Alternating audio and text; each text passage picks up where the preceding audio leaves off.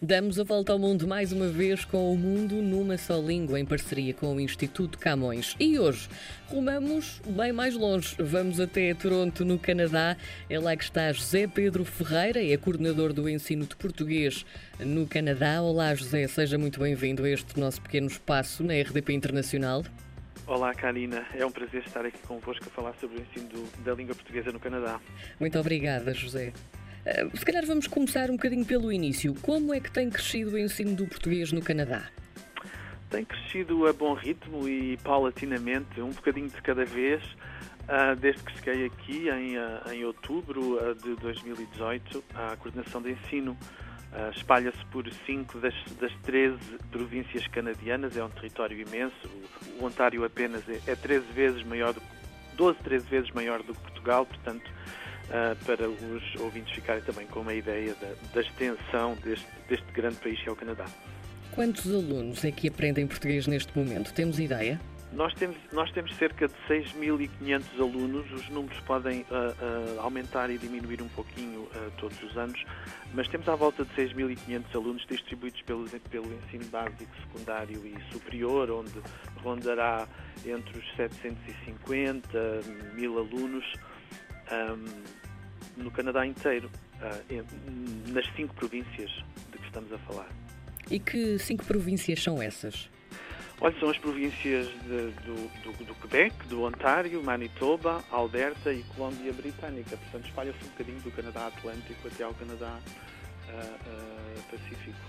E hum, essas províncias são onde existem mais comunidades portuguesas ou como é que é? Esse ensino do português também. Essas províncias são aquelas normalmente onde, onde existe uma comunidade portuguesa uh, maior em termos de, de, população, não só de imigrantes de primeira geração, como de imigrantes de segunda e terceira uh, gerações.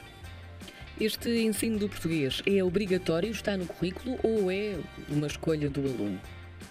Olha, uh, passa por várias uh, situações, porque são 13 províncias diferentes com Sim. sistemas de uh, ensino com algumas uh, diferenças também, uma vez que o, o, o, ensino é da responsabilidade dos governos provinciais e cada província tem um governo provincial dependente do governo federal.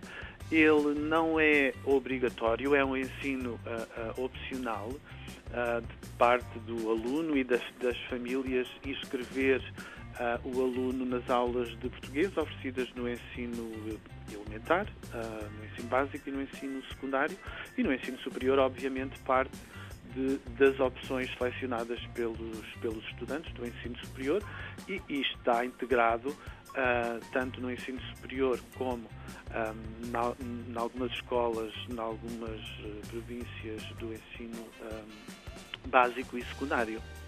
José, nós estamos a atravessar uma altura um pouco complicada uh, mundialmente, mas podemos certamente falar de alguns eventos interessantes que possam acontecer, por exemplo, lá mais à frente. um, o, que é que, o que é que poderemos então ter preparado uh, para a divulgação da língua portuguesa e também pelo Instituto Camões no Canadá nos próximos tempos? Olha, nós esperamos ter, está confirmada a visita do escritor António Mota aqui para visitar uh, algumas escolas uh, onde, onde há uh, aulas de português lá mais para a frente. esperemos que em outubro, de, em outubro ou novembro de 2020.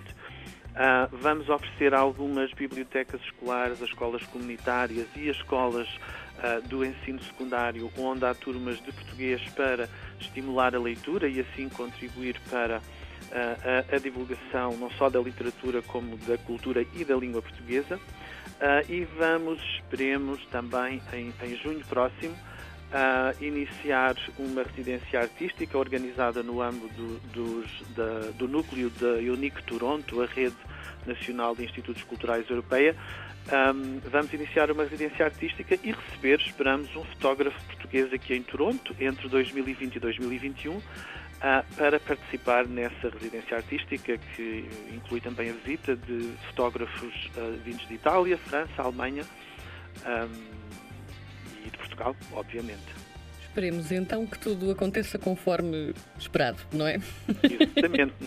Cá estaremos para trabalhar nesse sentido. Exato. José Pedro Ferreira é então coordenador do ensino de português no Canadá, em Toronto. José, muito obrigada por ter dado a volta ao mundo connosco mais uma vez. Foi um prazer e espero colaborar em futuras edições também.